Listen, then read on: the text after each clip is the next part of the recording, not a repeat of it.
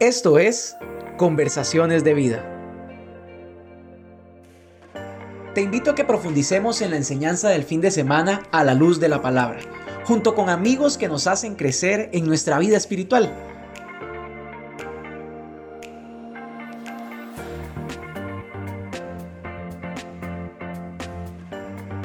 Bienvenidos a otro episodio de Conversaciones de Vida.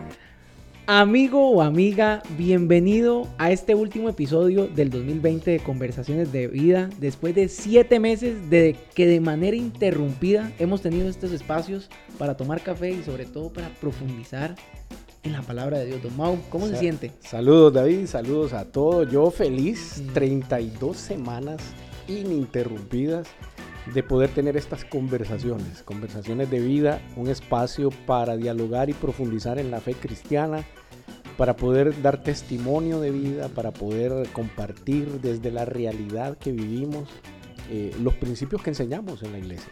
Entonces, qué bueno poder llegar hasta acá. Creo que ha sido una bendición completa, por lo menos para nosotros ha sido espectacular el viaje.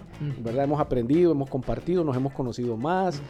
Eh, pero también sabemos que hemos tocado vidas y hay personas que han sido transformadas, orientadas, guiadas por lo que hemos estado compartiendo acá. Claro, sin duda yo creo que esto nació como una idea simple, ¿verdad? De algo, de hacer algo nuevo, pero, pero Dios siempre lo sorprende a uno. Lo sorprende a uno con la oportunidad de hacer algo así, pero también con, con el privilegio de poder tener personas a nuestro alrededor que se comprometan a una visión para ser parte, ¿verdad? Y yo creo que de, aquí hay personas detrás de cámaras que han hecho un excelente trabajo. Un equipo. Un equipo increíble. Y si no fuera por ellos, esto no sería posible. Entonces. Con, compromiso, con excelencia, con una actitud de servicio impecable. Así que agradecidos con el equipo y agradecidos con ustedes, que es la razón, ustedes son la razón de por qué estamos aquí. El que ustedes nos apoyen eh, buscando el programa, compartiéndolo y sobre todo viviendo lo que Dios diga que tienen que vivir de lo que nosotros compartimos. Bueno, David, hoy. Así es, último episodio. yo tomo el control de esta cosa el día de hoy. Sí, usted porque el entrevistado es él. él fue el predicador del fin de semana. Eh, donde hemos venido desarrollando una serie que se llama Testigos. Testigos, personas que pudieron haber sido un obstáculo, personas que pudieron haber dicho no y transformar o cambiar, aunque sea temporalmente, los propósitos y las intenciones de Dios alrededor del tema de la Navidad. Pero aquí hemos hablado de María, hemos hablado eh, ahora de José, y José le pone una perspectiva interesante, ¿verdad? Y eso es lo que quisiéramos conversar hoy con, con David. David, ¿qué hace vos, un hombre hecho profesional, ¿verdad? Que, que tenés un sueño, que tenés una meta, que estás en una relación con una persona a la que te comprometes y te aparece un ángel y te dice, suave, suave, un momentito, le tenemos una noticia. La pareja suya, esa mujer que usted escogió, va a tener un hijo de otro. ¿Ah? ¿Qué haces? Bueno, eso suena como a caso cerrado. Sí, sí, no, exactamente. como un drama, pero tremendo. Pero yo creo que, bueno, vamos a ver, creo que dependiendo de cómo esté mi corazón en ese momento, yo voy a tomar la decisión. Porque algo que, hablábamos ayer en nuestra última reunión de Neos en Casa con los chicos, hablábamos de meditar en la palabra. Yo les preguntaba a ellos, ¿para ustedes qué significa meditar en la palabra? Y una chica dijo algo que, que yo creo que se relaciona mucho a esto. Ella decía, meditar en la palabra es tener la suficiente sensibilidad para escuchar al Espíritu Santo. Exacto. Y yo creo que... Exacto José tuvo la sensibilidad para saber que lo que estaba escuchando venía de parte de Dios, que no era una loquera que a él se le había ocurrido, porque a veces uno tiene sueños y uno dice que es esta loquera que soñé, ¿verdad? Pero él tenía una sensibilidad para saber que eso venía de parte de Dios. Pero fíjate, David, que a mí me parece que, que, Dios fue muy estratégico. porque él envió un ángel. Una experiencia absolutamente sobrenatural. O sea, él pudo haber hecho que en una botella, con un mensajito enrollado, Pedro hubiera conocido la noticia. Y... No, no, eso no hubiera impactado. O sea, lo que a José yo creo que lo impactó fue la sobrenaturalidad del anuncio. O sea, el estar expuesto a una realidad no humana que te transmite un mensaje que yo creo que doblemente lo tomas en serio. Porque vos decís, este no es el resultado de mi sueño, no es mi pensamiento. No, no, estoy teniendo una experiencia visible, sobrenatural. ¿Y cuál es el anuncio? El anuncio es que el cumplimiento de todas las profecías que posiblemente él había escuchado y que posiblemente él conocía, se estaba cumpliendo con él y con María, ¿verdad? Entonces, David, ¿qué, ¿qué te sorprende de la actitud de José? a mí me sorprende el hecho de que él decide ponerse en el lugar que le corresponde. Y es que... ¿Cómo así? Vamos a ver, yo creo que José, número uno, como lo hablábamos el fin de semana, podía decir, bueno, este chiquito que van a hacer es mío. Es mío y yo hago lo que me dé la gana con él. Exactamente. No, que le quiere poner a Jesús, no, yo le voy a poner eh, como mi abuelo, que me caía bien y que no, no, no, ¿para qué le voy a poner el nombre? Que tengo que llevarlo a Egipto. No, no lo voy a llevar a Egipto, lo voy a dejar donde yo conozco, donde yo tengo contacto, donde yo sé dónde están las mejores escuelas, todo. No, él decide como, ok, esto no es mío. Esto no es mío, esto, esto simplemente es temporal, yo simplemente soy eh, aquella persona que va a tener el privilegio de, darle ese protagonismo a Jesús y de darle un hogar, de darle un espacio donde él pueda crecer y, demás. Pero no, no toma esa actitud que uno a veces toma con, el ministerio o con, con las cosas que, que, Dios le da a uno. O sea, inclusive, no sé, cosas tan, tan superficiales como un carro. Uno podría decir, este carro es mío, yo me lo gané. Y entonces uno, o sea, se cree muy carga por eso. Pero no, o sea, lo que uno recibe de parte de Dios es de Dios. Y yo siento que es como prestado. O sea, nuestros planes y proyectos, Dios nos los da, pero Él debería ser el padre de esos proyectos, ¿verdad? Yo creo que José entendió eso. O sea, yo, yo, el padre de este niño es, Dios. José ve y tiene esa experiencia sobrenatural, pero entonces viene la fe. Así es. O sea, él pudo haber simplemente ignorado, simplemente dudado, simplemente hecho a un lado lo, que estaba escuchando pero él decide confiar. ¿Qué es confiar? Confiar es decir sí a Dios a pesar de la confusión, del miedo, de nuestras inseguridades, diría yo. Yo recuerdo la primera vez que, que prediqué en Neos, fue, fue recién muerto un tío mío que era pastor y que yo admiraba mucho. Entonces recuerdo que él murió, digamos, esta semana y durante esa semana yo estaba tan impactado y yo decía, Dios, yo quiero vivir una vida como la vivió él. ¿Un hombre perfecto? No. José tampoco era perfecto, ni mi tío, ni yo. Pero hombres comunes que habían decidido seguir a un Dios que es extraordinario. Entonces yo me acuerdo que esa semana yo le escribí a Andrea, su hija, y le dije, Andrea, ¿usted cree que hay oportunidad de que yo predique en Neos? O sea, nadie me invitó ni nada. Yo me, me autoinvité a predicar en Neos. Qué bonito. Porque yo quería realmente eh, predicar. Y, Andrea eh, creo que, o sea, tomó una decisión muy sabia, es como permitir, y creo que Andrea siempre se ha caracterizado por eso, es como dar los espacios para que la gente crezca, ¿verdad? Y qué lindo tener esa clase de líderes que le dan a uno esos espacios. Y, y sí, yo creo que, o sea, de eso se trata confiar. O sea, en ese momento yo dije, Dios mío, Andrea me dijo que sí. ¿Ahora qué voy a hacer? Nunca he hecho esto. Y yo ahí en Google, ¿verdad? ¿Cómo predicar? Eh, porque estaba confundido, estaba confundido. Yo decía, pero ¿para qué me metí en esto? Pero a pesar de la confusión, a pesar de ese miedo que yo sentía en ese momento, yo decidí hacerlo. Y yo creo que José, o sea, si estamos hablando de que yo tenía miedo de predicar en Neos, imagínense lo que José tuvo que haber sentido sabiendo que tenía que criar a un niño que iba a ser ese Mesías que tanto había escuchado a lo largo de su vida. Déjame hacer un paréntesis aquí porque lo, que David está diciendo sobre su experiencia predicada para mí fue interesante este fin de semana. David fue el que predicó. Yo tenía que oficiar una boda en un lugar bastante lejano y pasada la noche eh, yo venía manejando, pero puse el, celular para, para, ver la prédica. Y de verdad, lo confieso y se lo dije a él, me entró un gozo, una alegría, o sea, de, de ver a un joven como David que pidió predicar hace mucho tiempo en, una, en un grupo de jóvenes y ahora estarlo haciendo, pero también con la iglesia. Y entonces, qué bonito es David cuando uno se deja usar, cuando uno intenta servir, cuando aleja la confusión que decís vos, ¿verdad? O sea, vos pudiste estar confundido, ¿será mi llamado? ¿Seré yo llamado a predicar o no seré? Pero aventarte y posiblemente postergar tu propio proyecto. Y ahí cierro el paréntesis y meto a José. Porque ¿qué pasa? Moisés confió, tuvo fe, pero la fe implicó renunciar o postergar su propio plan. ¿Me entiendes? O sea, él en ningún momento hubiera visualizado tener un segundo hijo, no, no el primogénito, no tener un primogénito, ¿verdad? Con, tu esposo. Entonces, él eh, renuncia a su propia pretensión. Y yo creo que como cristianos, ¿qué implicaciones tiene eso? Uf. Es que se trata de ser segundo, yo creo. O sea, de saber que uno, que usted siempre va a ser segundo en su vida. O sea, que usted no va a ser el primero. El primero no va a ser usted, va a ser Dios. Y por ende, Dios es el que lo va a guiar a usted.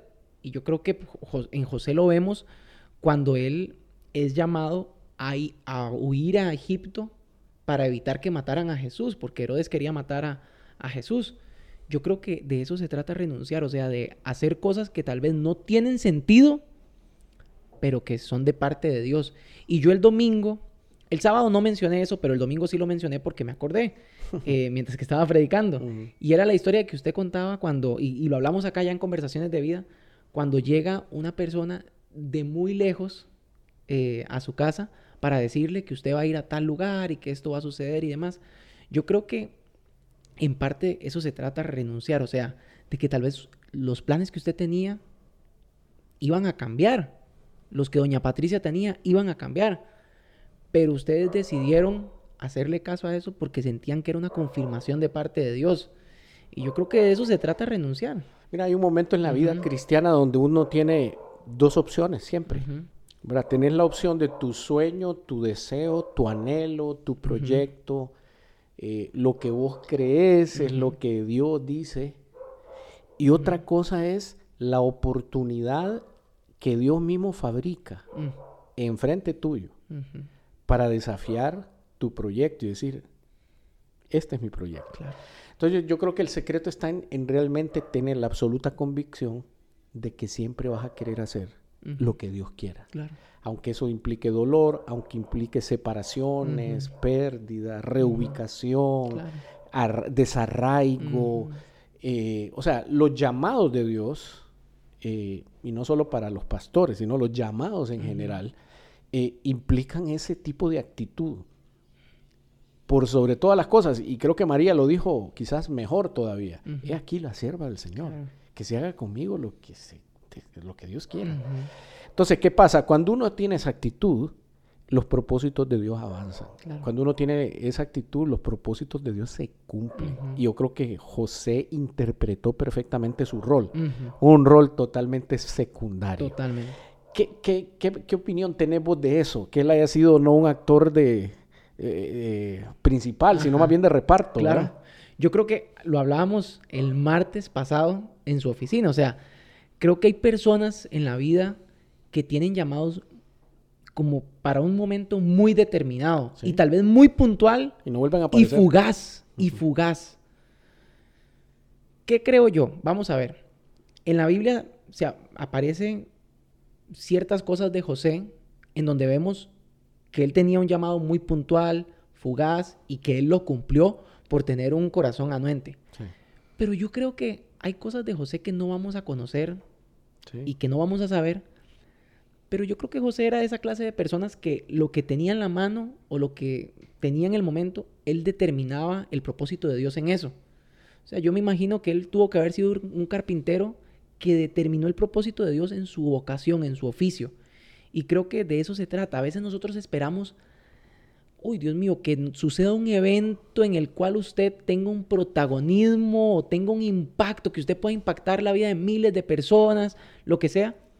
Pero a veces lo que Dios quiere es que con lo que usted tiene hoy, usted le determine el propósito. Si usted es una madre, bueno, que usted determine el propósito en esa labor de madre que usted tiene. Si usted es un empleado en una empresa, que usted determine el propósito eterno de Dios en eso que usted está haciendo. Exacto. Como no no hacer las cosas tan de película. A veces queremos como ser el que abre el mar rojo. Claro. José, pudo decir, eh, suave, suave, Angelito, eh, hagamos una negociación aquí. El adulto soy yo, ¿para qué no vamos a esperar a que crees que esté Willa? No, no, la verdad es que yo tengo recursos, yo soy, ¿verdad? Puedo hablar bien en público, eh, yo puedo ser el mensajero. No. O sea, José decidió aceptar el rol que le dieron. ¿Y cuál es? Mire, aquí el famoso no va a ser usted. Es más, usted no va a llegar al final de la historia. Pero además, usted es el que tiene que bretear, que tiene que trabajar. Usted es el que tiene que, haciendo sillitas y puertas, va a tener que sostener a este chavalo que es el que tiene el llamado. o sea, usted asegure que coma bien, que el chavalo no tenga triglicéridos, que, el hombre eh, eh, eh, esté fit, ¿verdad? y, que cumpla lo que usted tiene. Ese es el rol suyo. ¿Y sabe qué? Que aprenda la Biblia. Mm. O sea, usted es cabeza de hogar, usted vele para que este chaval no, se nos descarríe en el camino. Lo aceptó, lo aceptó. Entonces, eh, confió en Dios, eh, tuvo, tuvo fe, pero también renunció a su propio proyecto mm. para hacer del proyecto de Dios su proyecto, de vida. Entonces, David, ¿qué significa renunciar? renunciar significa hacer algo que tal vez nos cuesta y es soltar, soltar, soltar. Y es que a veces nosotros queremos tener el control de todo, que a dónde voy a estar cuando sea grande, que dónde quiero vivir, cómo quiero vivir, eh, qué quiero hacer específicamente. Pero yo creo que renunciar se trata como de tener esa sensibilidad de querer escuchar a Dios, de querer escuchar a Dios y es como, ok, las decisiones no las voy a tomar yo, las va a tomar Dios y yo voy a ser simplemente ese actor de reparto que decide glorificarlo. Y yo creo que es, es un reto, es un reto, o sea, es algo que requiere de, de disponer nuestro corazón. Yo creo, David, que este punto es el que descalifica a, la mayoría de los cristianos de este siglo porque no están dispuestos a renunciar. Es el que dice, mira, yo voy a servir a Dios cuando me jubile, yo voy a servir a Dios cuando mi situación económica esté diferente, cuando yo haya pagado deudas, cuando nazca mi último hijo, no sé, ponemos tanto pretexto y tantas excusas para no responder al momento en el cual Dios nos está llamando. Y, y, vos lo dijiste, bueno, a veces son llamados fugaces, o sea, no todos vamos a tener la, presencia en la historia como la tuvo Pedro, la tuvo Pablo. Posiblemente vamos a ser como eh, Javes. Una vez en la un versiculito ahí, pa. Entonces, en, la historia. Pero posiblemente ese es el momento. A mí me gusta, por ejemplo, en las orquestas, ¿verdad? Donde está el, de los, el de los platillos. A veces, solo aparece una vez, en toda la canción. Claro. ok, pero la canción no hubiera sido nunca igual sin ese sonido. Entonces cada uno de nosotros tiene una participación. Ahora, eso implica esperar. Ese era el tercer punto de tu mensaje, ¿verdad? Y yo creo que vale la pena esperar, porque usted mencionaba un personaje, Javes. Yo pienso, él aparece, uff, demasiado fugaz. Si José fue fugaz, Javes es así. Sí. Pero yo digo, qué bonito es vivir una vida en donde tal vez usted tiene un momento así, pero que ese momento cambia todo, porque Javes fue bendecido. Claro. Fue bendecido. Pero vemos otros personajes que aparecen un montón como Saúl. Tipo, metieron la pata, metieron la pata. Entonces, sí, usted aparece un montón, tiene un montón de protagonismo en el mundo. Saúl tuvo un montón de protagonismo. Usted puede tener todo el protagonismo que quiera, pero si realmente no, decida, no, se, no decide confiar, renunciar, puede tener participaciones muy seguidas pero que no valen de nada, que son pura vanidad, como hablaba Salomón. Yo creo que es mejor esperar ese momento como Javes para tener esa participación puntual, pero que es de Dios. Sí. A, a veces los, llamados definitivamente implican renuncia. Ok. Pero a veces es postergar. Mm. Es, tengo que esperar un poquito más. Claro. O sea, conozco el llamado, entiendo el llamado, pero a veces mi proyecto tiene que esperar a que primero se cumpla lo que Dios quiere hacer para su propio propósito. Y después Él me permitirá a mí. Entonces José eh, muy posiblemente tenía, por supuesto, el deseo de tener sus propios hijos, engendrar sus propios hijos, tener la experiencia de amar a su esposa y ver de ese amor el fruto en hijos. Y no solo tuvo uno, tuvo varios. Tuvo varios. Tuvo varios. Y entonces Dios le concede la oportunidad de retomar su sueño familiar, de retomar su participación dentro de una familia como papá. Eh, ¿Qué significa saber esperar? Yo creo que es algo que la Biblia nos enseña que es esencial en la vida cristiana. O sea, que no es opcional esperar. O sea, como lo hablábamos el fin de semana, hay un montón de patrones bíblicos que nos muestran que los personajes que decidieron entregarle su vida a Dios Tuvieron que esperar. Y es que yo creo que algo que, que, nos cuesta entender, porque así no lo enseña el mundo, es que las cosas buenas toman tiempo. A veces más bien es como, no, las cosas que toman mucho tiempo no valen la pena. Y todo lo queremos así, inmediato, ¿verdad? Por eso nos encanta la comida rápida, nos encantan las computadoras más modernas, porque usted, pa, y ya. Pero no, eh, en la visión de Dios, en la forma de ver las cosas desde la perspectiva divina, se nos enseña que las cosas que valen la pena, a veces tenemos que esperar por ellas. No porque tenemos que esperar a Dios, yo creo que es más bien porque a veces Dios tiene que esperar a que nosotros de verdad vivamos ese proceso de transformación. A veces no estamos listos, necesitamos ser moldeados, necesitamos eh, ser, o sea, picados para que esa escultura esté realmente como Dios quiere que esté. Entonces yo creo que es, es esperar, ¿verdad? Y usted, usted me lo puede hablar excelente, ¿verdad? Porque eh, si hemos tenido la, eh, la oportunidad de hablar en, muchas ocasiones del tema de que, o sea, usted desde, desde, joven supo que usted tenía un llamado para ser pastor, pues tuvo que esperar, tuvo que esperar, tuvo que menguar, tuvo que menguar. Y yo creo que, o sea, vamos a ver, uno llega tal vez a ese, a ese momento que uno está esperando, pero el tema de menguar es para siempre, es para siempre. O sea, es ese, es ese entender que José le llegó el tiempo, pero no es como, ah, llegó mi tiempo, entonces ahora yo sí soy, ahora sí me va a tocar ser el protagonista. No, no, él siguió siendo de reparto. Pongamos el ejemplo de Keylor Navas. Hombre de fe. Portero. Que llega a un equipo de europeo por primera vez y le toca estar en el banquillo. En el banco. ¿Por qué? Porque no tenía la experiencia, porque no tenía toda la habilidad, porque no tenía todo el conocimiento, porque no había sido expuesto a los grandes estadios, las grandes presiones de la prensa, etc. Supo esperar. Mientras tanto que esperaba, ¿qué hacía? Se esforzaba, se entrenaba, aprendía, consultaba, para convertirlo ahora e, en uno de los mejores porteros del mundo. ¿Verdad? Eh, en uno de los equipos más importantes del mundo, haciendo mucho dinero, mucha fama, pero mucha satisfacción personal de haber sabido hacer la tarea mientras espera. Entonces yo creo que esperar no significa simplemente pasividad. Yo creo que significa preparación, significa madurez. O sea, José habíamos hablado del tema de la virginidad con, el tema de María. O sea, María confiesa que ella es virgen y que por lo tanto no podía estar embarazada. Y muy bien por el lado de las mujeres, saber esperar su momento para eso. Pero aquí tenemos a un hombre maduro, un hombre que posiblemente estaba desesperado por tener relaciones sexuales, por poder eh, iniciar ese ciclo de amor del matrimonio. Pero wow, le acaban de dar la noticia que tiene que esperar por lo menos nueve meses, diez meses. 11 meses, yo no sé cuánto, ¿verdad? Y entonces él, ay, Dios mío, ¿verdad? O sea, supo esperar, pero no solo supo esperar, supo respetar el proceso de Dios. Porque su deseo, su pasión, su carne, podía boicotear el proceso, podía intervenir en un proceso. Y él no quiso, eh, entre comillas, ensuciar diríamos, ese proceso. No quiso aparecer en escena, sino hasta que Dios hubiera terminado su parte. Claro. Y la parte era el nacimiento de Jesús.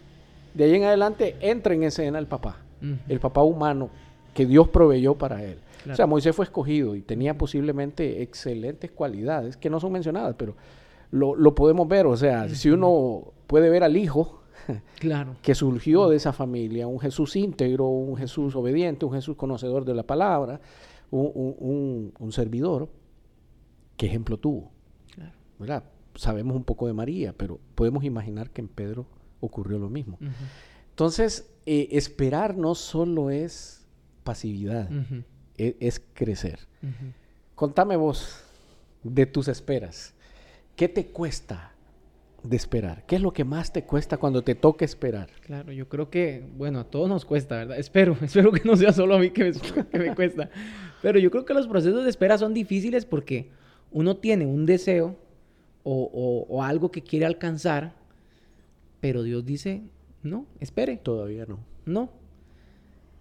Han habido procesos de espera en los cuales yo creo que he aprendido a, hacer lo que José, José hizo. Y yo creo que es que, vamos a ver, usted mencionaba, José tuvo que esperar nueve, once meses, no sabemos cuánto, para poder tener esa intimidad con su esposa y todo. Yo creo que él podía tomar dos, dos actitudes ante eso. De una amargazón completa, ¿verdad? O sea, y hasta podía ser agresivo con María. Sí, sí, sí. Era, mi amor, venga, eh, joder tanto, ya no la soporto. o sea, ¿verdad? Podía ser así. O podía disfrutar del proceso de espera. De la espera. Contemplar el proceso de espera. O sea, si hay una palabra que me gusta asociar con espera, es contemplación.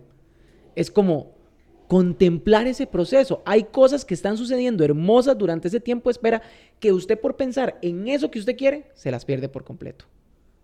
Entonces es tener esa capacidad de decir, si Dios es el que me tiene aquí en un proceso de espera, Dios por gracia me va a regalar momentos hermosos en esos, en esos procesos.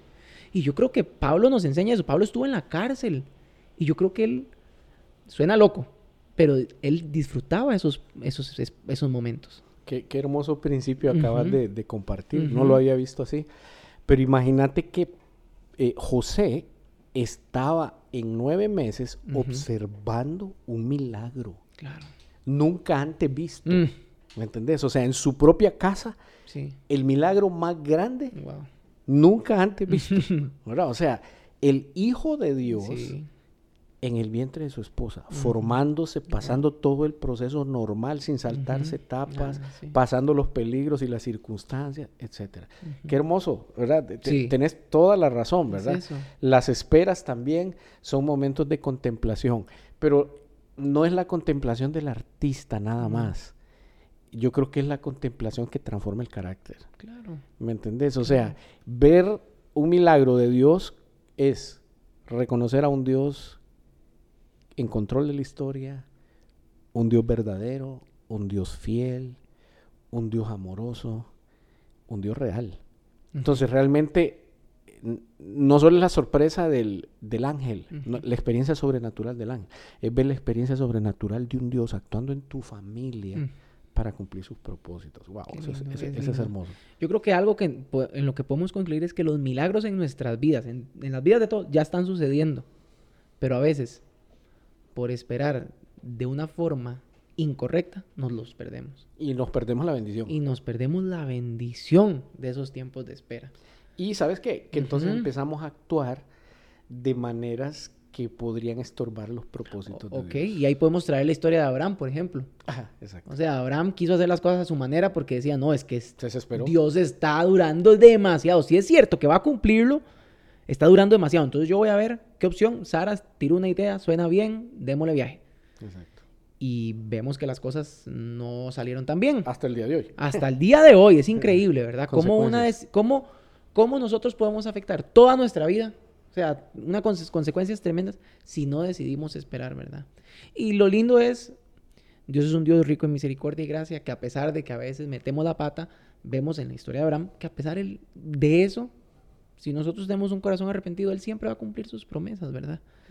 Pero, pero, ¿por qué mejor no ahorrar esas malas decisiones y disfrutar esos procesos de espera? Así es. Así es. David, para ir cerrando, ¿qué, ¿qué enseñanza te deja toda esta serie hasta aquí? Falta un capítulo más, ¿verdad? Eh, de prédica que vamos a hablar sobre los pastores, los primeros testigos, en realidad del cumplimiento de todas estas promesas. Eh, pero ¿qué te deja vos el, observar estos testigos, José, María? Yo creo que me enseña que en cualquier historia, y en la Biblia específicamente hablando, ¿verdad? En un evento como la Navidad, hay tantas cosas que pasan por desapercibido. Si realmente no tomamos la decisión de escudriñar la palabra, o de decirle a Dios, Dios, quiero tener esa sensibilidad para aprender de ti aquellas cosas que me quieres enseñar. Mire, ¿cuánto tiempo tenemos de estar escuchando a María, José y Jesús? ¿Cuántas, cuántos, ¿Cuántos portales hemos visto? Cantos, villancicos. Cantos, todo. Y lo hacemos en modo automático, como que automatizamos todo. Y entonces la Navidad la vemos como algo que tiene que pasar y, ya, X. Pero yo creo que hay que detenerse y ver las cosas como realmente son. Ver esas cositas que están escondidas, esos detalles que son importantísimos y eso en la vida en general. O sea, yo creo que es tan importante siempre como detenerse. detenerse en los procesos que usted deténgase y vea lo que está pasando. Porque ahí usted descubre lo que Dios está haciendo, los milagros, el amor, la gracia y la fidelidad de Dios. Creo que es muy importante. Sí, la época de la Navidad realmente ha sido demasiado diluida, con un montón de mensajes distractores. Esta semana particularmente pude ver en la televisión diferentes programas norteamericanos alrededor del tema de la Navidad. Y es espectacular el vacío de Cristo. O sea, no aparece en toda la historia. Aparecen los renos, aparece Santa Claus, aparece el muñeco de nieve, aparece la felicidad, el pastel, aparece toda la cultura familiar alrededor, pero sin el cumpleañero. O sea, para mí, y voy a escribir un artículo antes de la Navidad, que se va a llamar La Navidad Irracional. O sea, estamos viviendo una época de irracionalidad. No estamos pensando en qué es lo que estamos haciendo, ni siquiera en qué estamos celebrando. Hemos sacado al personaje principal de escena, ¿verdad? Y estamos jugando y hablando alrededor de un montón de temas que no tienen nada que ver. Entonces, yo creo que invitándolos a ustedes a que en esta Navidad en realidad tengamos o tengan conversaciones de vida en sus casas. Esta es una época para tener conversaciones de vida. Y la vida es Cristo, el nacimiento de Cristo, el objetivo por el que nació, la misión para la cual nació, el cumplimiento de esa misión y la oportunidad que nos dio al poder venir y derrotar a la muerte y, ahora pues más bien celebrar la Navidad es recordar que Él vuelve, ¿verdad? Entonces, David, ¿qué mensaje quieres dar para finalizar esta conversación? Vamos a ver, quiero dar dos mensajes, uno con respecto a Navidad y otro con respecto a conversaciones de vida. Muy bien. Porque creo que estamos cerrando dos ciclos, último episodio y, y hablar un poco de la Navidad. Con respecto a la Navidad, yo creo que es como ay, seamos conscientes realmente de lo que estamos celebrando. O sea, y celebrémoslo adorando a Dios. O sea, yo creo que esa es la manera correcta y de compartir este mensaje a aquellas personas que nos rodean y que tal vez celebran una Navidad irracional. Y qué bonito sería compartirles acerca del verdadero significado de la Navidad. Eh, y con conversaciones de vida, realmente, no, agradecerles a todos. es que de verdad le agarra a uno como melancolía, nostalgia porque uno piensa, esto realmente ha sido hermosísimo. ha sido un viaje lindísimo y, no es como que estamos terminando, simplemente es el año y esperamos el próximo año, si Dios lo permite, continuar. Pero yo creo que es lindo saber que, que cada una de estas conversaciones pueden tener el impacto en la vida de alguien, eh, han tenido impacto en la vida de nosotros tremendamente. sin duda. Y qué bonito poder tener esa capacidad de decirle sí a los planes de Dios aun cuando no existen los recursos. Yo creo que no teníamos eh, la experiencia, eh, no teníamos, eh, en el momento que se pensó tal vez, mm, en nuestra mente no teníamos ni el equipo, decíamos, o sea, está bien, hagámoslo. Pero Dios fue poniendo cada cosa para que de manera ininterrumpida pudiéramos llegar a tener esos dos espacios cada semana. Y sí, o sea, las personas, los lugares, bueno, tantas cosas tantas cosas que Dios ha puesto para poder hacer esto. Solo falta el patrocinador. Solo falta, mire, la hemos pulseado, hemos tirado indirectas durante todo este tiempo, pero sería bonito tener un lugar que sea como una cafetería o algo así, para poder tomarnos un cafecito, pero es que acá solo tenemos presupuesto para el café, no para la repostería, entonces sería bonito tener para, para la repostería. pero sí, no, no, ha sido un tiempo lindísimo y de verdad, ¿cuál es mi invitación? Eh, cerrando este tema de conversaciones que Dios siempre va a poner en nuestro corazón como inquietudes. Inquietudes. Uy, qué ganas de hacer esto. Qué ganas de hablar con tal persona. Qué ganas de... Mire, si viene de parte de Dios, no tenga miedo de hacerlo. Hágalo. Y en el proceso, las cosas van a salir bien. Un día escuchaba a una persona eh, experta en mercadeo y que tiene un podcast y decía, mire, si usted empieza un proyecto, por ejemplo un podcast, y usted ve el primer episodio de ese podcast y usted dice, qué bien hecho está, usted empezó muy tarde. Porque usted cuando tiene una idea, usted tiene que ejecutarla. Y créame que en ese proceso usted va a ver las, digamos, pasando ya los meses, usted va a ver los primeros proyectos y usted va a decir, pucha, me faltaba, me faltaba mucha carrera para poder de verdad hacer esto con Excel, o hacer esto profesionalmente. Como hemos mejorado. Pero hemos mejorado. Mire, váyase al primer episodio de Conversaciones de Vida y, y dése cuenta. Y yo creo que es eso, en su vida no espere a que todo esté en un escenario perfecto para hacer esos planes, porque nunca va a llegar ese escenario, hay que hacerlo ya, el momento es ya. El Señor está cerca. Bueno, para, para ir cerrando, David, eh, lo único que yo quiero decir es las conversaciones de vida transforman. Mm, totalmente. Por la gracia de Dios. Así, que invitados a que ustedes tengan conversaciones de vida. Nos vemos el próximo año. David, ha sido un honor, un gusto compartir con vos este tiempo. Igual con el equipo que nos mm. acompaña y nos ha servido tanto. Mi respeto para ellos y gratitud.